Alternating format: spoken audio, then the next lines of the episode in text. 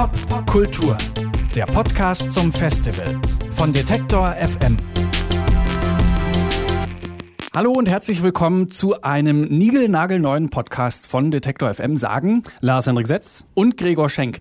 Wir sind quasi die Musikredaktion von Detektor FM. Wir beschäftigen uns Tag ein, Tag aus mit Popkultur und Popkultur, so heißt auch das Festival, das vom 15. bis 17. August in Berlin stattfindet. Und da haben wir eins und eins zusammengezählt und haben gedacht, Mensch, Lass uns doch einen Podcast machen. Genau, so eine Art Miniserie, die wir begleiten zum Festival machen. Wir sprechen da mit den Akteuren, die auf dem Festival auftreten. Das sind aber eben nicht nur Bands und Musiker, sondern auch Schriftsteller, Regisseure, äh, Leute aus dem Musikbusiness und viele mehr. Man muss nämlich dazu sagen, dass Popkultur ist kein reines Abspielfestival. Da geht es vor allem um Inhalte. Das sieht man schon allein daran, dass die Leute, die die Acts buchen, sich nicht als Booker sehen, sondern als Kuratoren. Klingt jetzt so ein bisschen etepetete, äh, hat aber durchaus eine Berechtigung. Ich habe mich mit einem dieser Kuratoren unterhalten, Christian Morin, und der hat mir erklärt, was seinen Job von dem eines normalen Bookers, sage ich jetzt mal, unterscheidet. Ich glaube, wir haben eine wesentlich kreativere Aufgabe, weil wir ja nicht nur einfach Bands buchen, sondern wir gestalten gestalten Workshops, wir stoßen Auftragsarbeiten an, wir gestalten Talks. Ähm, das heißt, es ist sehr viel mehr inhaltliche Arbeit. Eine Band buchen ist einfach eine Band buchen und äh, den Technikreiter äh, abfragen und äh, eine Produktion machen, habe ich auch oft genug gemacht. Wesentlich spannender ist es aber inhaltliche Arbeit zu machen und mit den Künstlern und Künstlerinnen auch wirklich darüber zu reden, zu diskutieren, zu entwickeln. Diese inhaltliche Arbeit, von der Christian Morin da spricht, die beruht im Prinzip auf drei Ideen. Erstens die Auftragsarbeiten, das kennt man vor allem aus der klassischen Musik. Hier passiert das auch, nur eben im Pop-Kontext. Das heißt, da tritt dann zum Beispiel ein Elektronikkünstler wie Henrik Schwarz zusammen mit einem Streichquartett auf. Die haben extra für das Popkulturfestival ein neues Werk geschrieben und das wird dann da auch uraufgeführt. Dann gibt's das große Drumherum, also Lesungen, Filme, Ausstellungen, Gespräche. Ted Geier von den Goldenen Zitronen ist da zum Beispiel in der Diskussionsrunde mit dabei, die sich äh, dem Thema Rechtsruck und Pop widmet. Es gibt eine Fotoausstellung über Clubkultur und Nachtleben in New York und Berlin. Man kann sich eine Doku angucken über eine lesbische Hip-Hop-Künstlerin aus Schweden. Das mal nur so drei kleine Beispiele rausgepickt aus dem riesengroßen Programm. Thematisch also alles sehr breit aufgestellt. Und neben dieser riesigen Vielfalt im Tagesprogramm gibt's auch tagsüber den sogenannten Popkultur-Nachwuchs. Das sind Workshops rund um das Musikmachen, Songwriting, Musikproduktion, Management, Musikvideos produzieren, Social Media machen.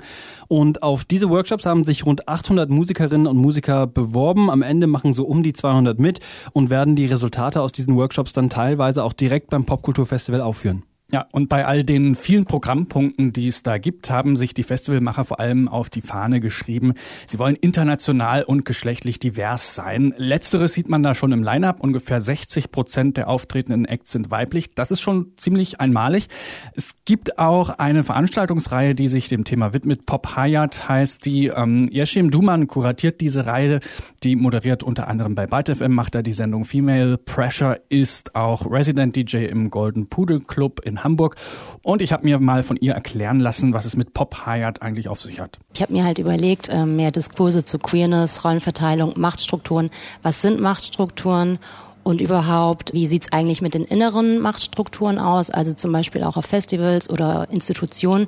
Und das wird alles Thematik sein. Und Pop Hayat, Hayat heißt Leben auf Türkisch und Arabisch. Und ich habe mir halt überlegt, dass das gut die Inhalte spiegelt und auch das Popkulturfestival sehr gut ergänzt. Um so ein riesiges Festivalprogramm auf die Beine zu stellen, braucht man natürlich Kohle und äh, das bekommt das Popkulturfestival unter anderem vom Berliner Senat. Da gibt's jetzt Stimmen, die sagen, da wird Wahlkampf für den Senat gemacht, die Musikszene in Berlin, die ist schon divers, so wie sie ist. Warum braucht man dann so ein Festival? Dann doch lieber die Kohle in Musikunterricht in den Problembezirken in Berlin investieren. Andere wiederum sagen, ist doch gut, wenn die Politik auch mal in Pop investiert, statt immer nur in Klassik. Ja, kontrovers diskutiert wird auch eine andere Förderung, und zwar die der israelischen Botschaft. Die gibt dem Festival einen Reisekostenzuschuss für Künstler aus Israel, die da auftreten. Da reden wir über 1200 Euro und neben der israelischen Botschaft gibt es ähnliche Kooperationen mit den Botschaften anderer Länder, ist also nicht die einzige. Durchaus ist es also eine übliche Praxis, wenn eben Land A einen Künstler aus Land B einlädt. Nun ist aber die Israel-Geschichte so ein bisschen brisant, weil es gibt, wie schon im Vorjahr, Künstler, die das Popkultur deswegen boykottieren, weil sie sagen, mit diesem Regime will ich nichts am Hut haben, weil sie zum Beispiel mit der Siedlungspolitik von Israel nicht einverstanden sind und weil es mit dem israelfeindlichen BDS eben eine Bewegung gibt, die explizit zum Boykott aufruft. Die hat ganz prominente Unterstützer, Brian Eno und Roger Waters zum Beispiel. Und beim Popkulturfestival dieses Jahr hat zum Beispiel auch schon John Maus abgesagt, er sollte da eigentlich spielen. Ich habe mich mit der Leiterin des Festivals unterhalten, Katja Lucker, und die findet es schade, dass es da überhaupt keinen Dialog gibt mit diesen Künstlern, die da absagen. Also John Maus oder Shopping oder Gwenno hätten ja auch wirklich einfach kommen können. Wir hätten gemeinsam darüber nachdenken können, was das für diese Künstlerinnen und Künstler speziell bedeutet. Haben die einen Background? Waren die in Ramallah? Haben die eine Geschichte zu erzählen? Dann hätten wir vielleicht diese Geschichte gemeinsam mit ihnen auf einem Podium erzählen können. Und sie hätten auch zum Beispiel sich mit Künstlern aus Israel auseinandersetzen können, die wir ja durchaus auf dem Festival haben und darüber auch nochmal sprechen. Das wäre wahrscheinlich ganz interessant gewesen, weil natürlich auch die israelischen Künstlerinnen und Künstler, die wir da haben, eine kritische Haltung ihrem Präsidenten gegenüber haben. Das Ganze ist auf jeden Fall ein sehr komplexes Thema. Wir werden deswegen auch nochmal genauer drauf eingehen. Ich habe äh, zum Beispiel im Vorfeld mit dem Antisemitismusforscher Floris Biskamp darüber gesprochen, also über diesen Boykottaufruf der BDS-Bewegung. Äh, mehr dazu gibt's dann nächste Woche, wenn dieser Podcast dann auch endlich in die Vollen geht. Genau, dann reisen wir mit Sack und Pack zum Popkulturfestival und werden dort sehr viele Gespräche aufzeichnen. Wir haben dafür sogar so eine kleine Bühne.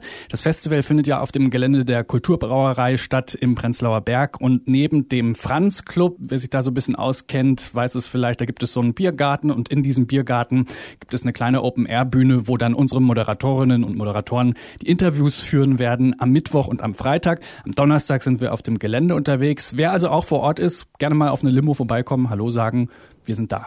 Und wer es nicht nach Berlin schafft an diesen drei Tagen, dem empfehlen wir, abonniert diesen Podcast. Äh, am besten schon jetzt, dann verpasst ihr auch während des Festivals keine Folge. Da werden auf jeden Fall richtig viele Episoden erscheinen, also vom 15. bis zum 17. August. Wir sprechen dann zum Beispiel mit der Musikvideoregisseurin Stephanie von Beauvais darüber, was ein Musikvideo heute so braucht und warum man die nicht einfach selber machen könnte. Außerdem reden wir mit der Rapperin Ebo über Frauen im Hip-Hop und wir sprechen mit dem Kulturwissenschaftler Erik Steinskog darüber, was Beyoncé mit Race- und Gender-Debatten zu tun hat, um nur mal so ein paar von meinen persönlichen Favorites zu nennen. Stimmt, und das ist ein kleiner Auszug einer sehr langen, großen Excel-Liste, muss Auf man jeden sagen, Fall. Die, die, gerade mehr und mehr Form annimmt. Äh, den Popkultur-Podcast gibt's dann auf Detektor FM und ab nächste Woche dann auch bei Apple Podcasts, bei Spotify, bei Deezer und auf der Podcast-App eurer Wahl. Nächste Woche geht's also so richtig los. Wir freuen uns und wir hören uns. Bis dahin. Pop Kultur, der Podcast zum Festival von Detektor FM.